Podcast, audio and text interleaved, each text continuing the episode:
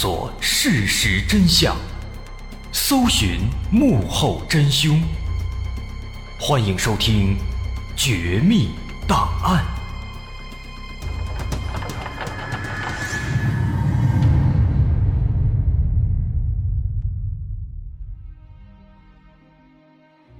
还原事实，探索真相。欢迎来到今天的《绝密档案》，我是大碗。二零一六年一月十七号，在北京妙峰山上的一个山洞里，有人发现了两具白骨。报案之后，警方赶到现场，从白骨的颜色判断，发现这两个人已经死亡很久了。后经检测，其中一具白骨的死亡时间竟然高达七八年之久。于是，对这两名死者的身份，警方展开了调查。不过，这起事件引起人们注意的，并不是这两具白骨本身，而是早在七年多前发生的一起诡异的失踪事件。北京市第五中学的地理老师任铁生是一位登山爱好者，在七年半前，任铁生只身一人前往门头沟区的妙峰山爬山，可谁也没有想到，任铁生竟然一去不回。不仅如此。在随后长达几年的搜救寻找过程当中，人们依然没有发现他的踪迹。而在七年多之后，警方找到的这两具白骨，会不会其中就有任铁生呢？任铁生失踪时发生的那些奇怪的事件，又是怎么回事呢？这件事啊，咱们得从一六年再往前倒七年多，来到二零零八年。零八年。虽然已经是六十一岁的年纪，但作为一名学识渊博的老师，任铁生平时很注重锻炼，身体强壮，尤其喜欢户外运动，最喜欢的就是爬山。二零零八年九月三十号，又到了一年一度的十一小长假，这对任铁生来说是一次爬山的好机会。这次他打算前往妙峰山，妙峰山位于北京郊区。是北京周边海拔最高的一座山了，这里山高林密，风景宜人。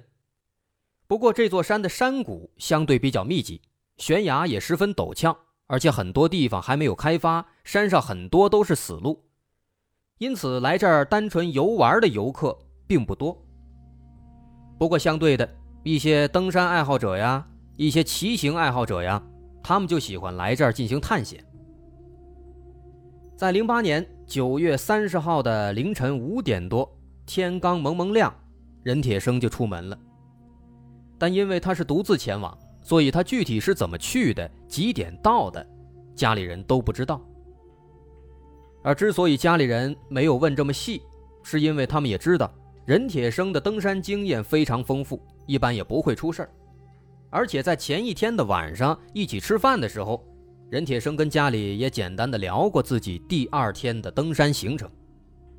他说自己去门头沟爬山，估计得爬一整天，晚上才能回来呢。可是转过天来，在九月三十号的晚上，家里人一直等啊等，发现任铁生还是没有回家。这从早上五点钟就出了门了，直到深夜都还没回来，这个情况是很不正常的。根据家人提供的信息，九月三十号当晚七点多，看到任铁生还没回来，他们就给任铁生打了一个电话，但发现任铁生的手机处于关机状态。之后家人又连续打了好几个，但电话一直没有开机。这样的情况让家人很担心，因此他们度过了一个既焦虑又难熬的夜晚。而到了第二天早晨。妻子发现任铁生还是没有回家，而且手机仍然是关机状态。虽然任铁生是有着丰富的登山经验，但现在这手机一直关机，而且一晚上了都还没回来，这实在是有点不正常。之前是从来都没有出现过这样的情况的。以往登山，任铁生说什么时候回来就会什么时候回来，而且每隔几个小时都会给家里打个电话报平安。但现在呢，这已经一天一夜过去了，一点消息都没有。于是，在十月一号上午十点钟，家里人实在等不住了，向警方报了案。没多久，门头沟的警方就赶到了妙峰山，先是对这片区域的地形做了一个大概了解。了解之后，发现搜救工作的难度恐怕有点大，因为门头沟区大约有百分之九十八的面积都是山区，大小山头蜿蜒起伏，绝大部分都是没有被开发的荒山。最主要的是，很多山上连路都没有，要是单靠警方的力量进山搜查。这肯定是困难重重，说不定还会走迷路了。为此，警方找了一支北京户外专业救援队来帮助搜救。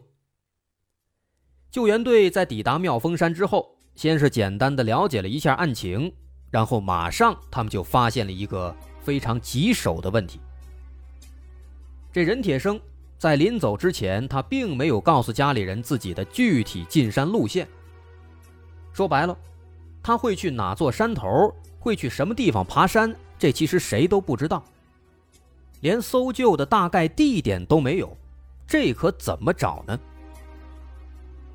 没办法，救援队只好先对一些常规的登山路线进行逐一划分，之后进行组织分队进行搜救。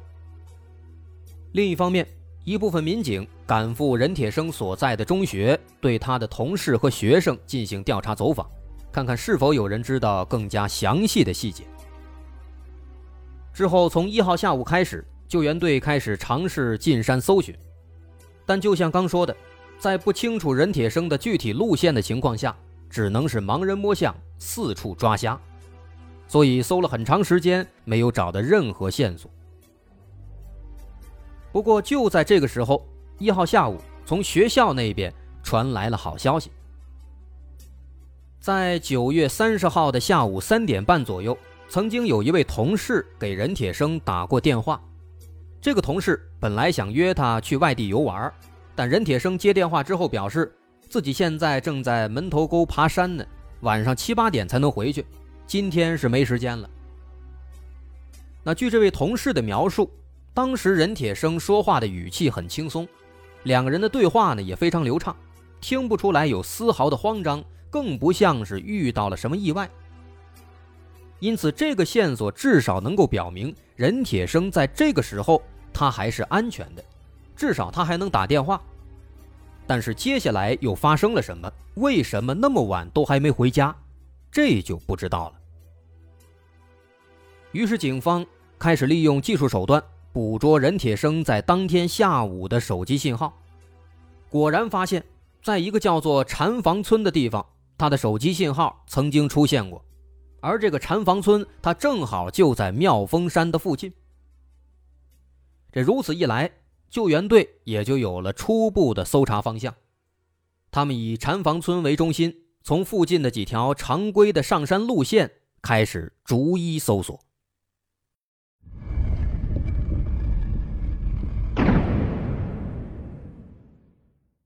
十月二号一大早，救援队就分成三组，分别前往可能出现的禅房村、赵台村和炭厂村三个方向。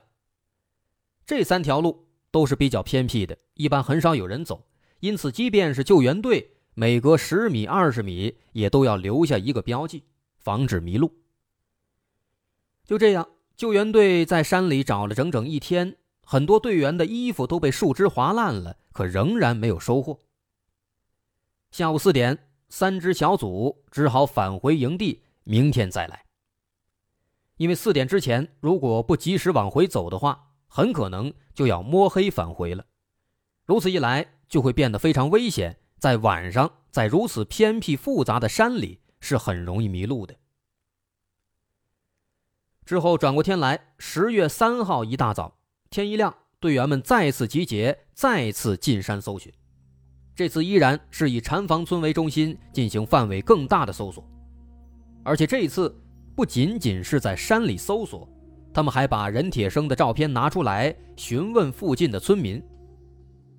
但这次经过长达八小时的搜寻，队员们仍然没有发现任何的蛛丝马迹，所以说第二次的搜救工作又失败了。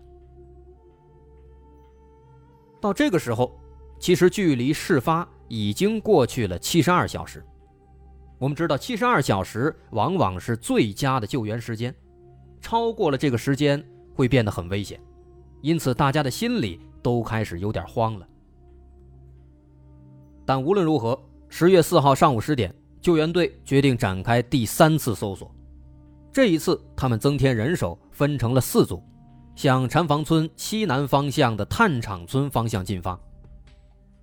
但因为前段时间连续降雨，此时山上的气温已经降到了五度左右。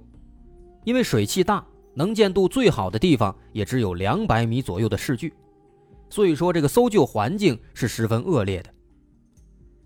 而且据村民介绍，因为今年门头沟地区降水量大。所以山上的树木植被长得非常茂盛，把很多深沟都给掩盖住了。如果人在行进途中稍不留神，就有可能会踩空，直接掉进山沟里。好在这一次，经过了半天的搜索，在下午三点左右，正当所有人都疲惫不堪的时候，突然传来了一条令人振奋的消息。在禅房村和炭厂村之间的山头上，救援队们发现了一个脚印。那这个脚印会不会是任铁生留下的呢？仔细观察，这个脚印因为受到雨水的冲刷，导致它并不完整，只有前脚掌的部分可以看清，后面的部分已经被雨水冲没了。为了确定脚印是否是任铁生所留。救援队向任铁生的家人询问了他失踪之前所穿的登山鞋的品牌和鞋号，然后从网上找到了这款登山鞋的鞋底照片。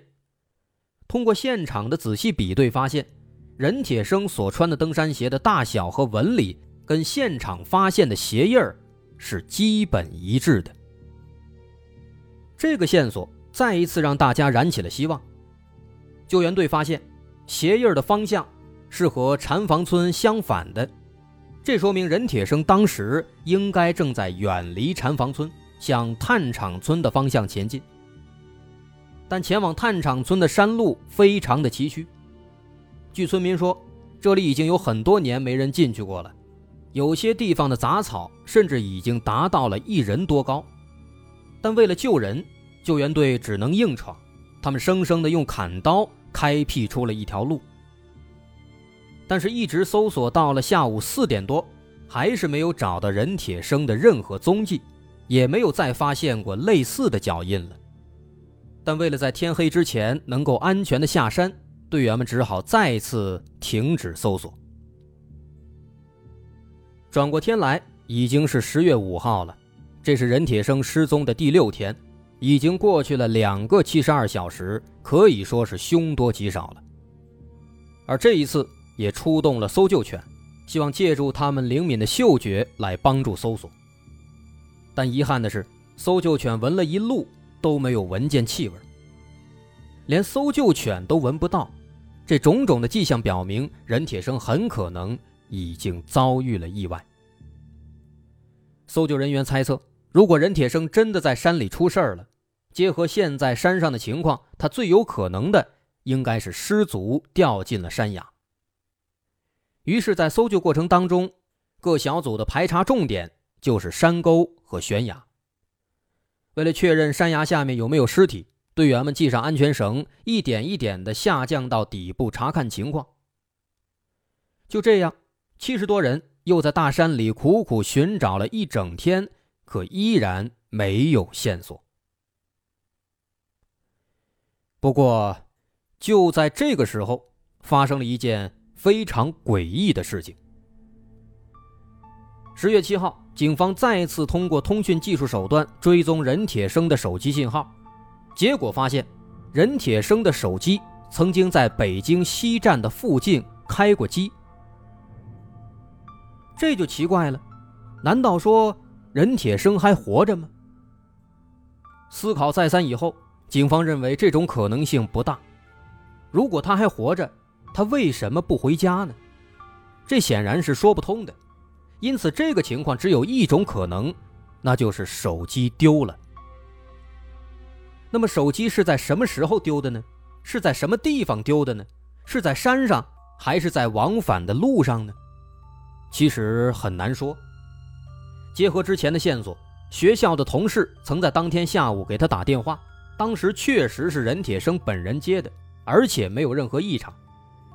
这个情况能说明他的手机应该是在下午三点半之后丢的，但是并不能证明这手机是不是在山上丢的。我们可以退一步想一想，如果任铁生他压根儿就没有去登山呢？这种可能性也不是不存在呀，毕竟现在警方发现这个手机信号，它在北京西站出现了。由于任铁生家距离妙峰山很远，因此警方认为，以任铁生的性格，如果当天他去了妙峰山，那么他应该会选择乘坐公交前往。毕竟也没有什么别的选择了，打车的话。北京的价格实在是太高，也犯不上。而且根据家人的表述，任铁生以往都是乘坐公交前往的。经过调查发现，九二九路公交车正好可以从任铁生家直达妙峰山附近。于是警方立刻赶到公交公司了解九二九路公交车的情况。可是找到当天的这开车司机之后，这公交司机非常肯定地说。当时那个早晨，他没有看到任铁生上车。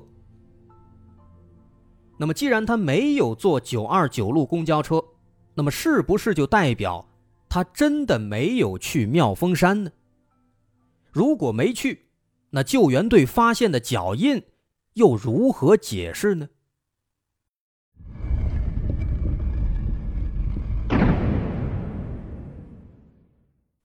对于这个奇怪的问题。一位搜救队的队员提出了一种猜测。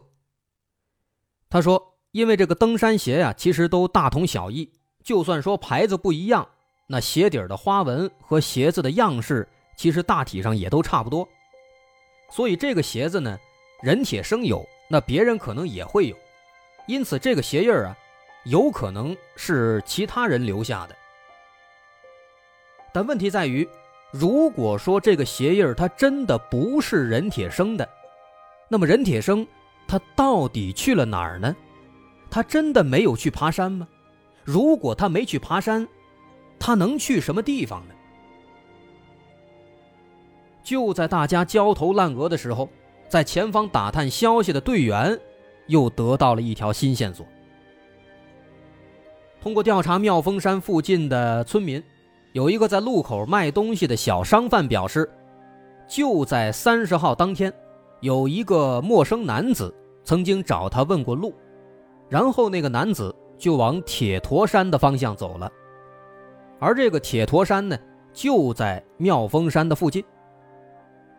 于是救援队立刻就拿着任铁生的照片找到了那个小商贩进行询问，这一问果然，小商贩十分肯定地说。这就是当天那个问路的。那么这也就说明，任铁生他实际上确实是来到了妙峰山附近。但他是怎么来的呢？来了之后，他后来又去了哪儿？在妙峰山上会不会有更多的线索呢？我们要说的是，这起事件啊，其实没那么简单，而且其中有些元素跟当年彭加木的失踪事件。还有那么几分相似呢。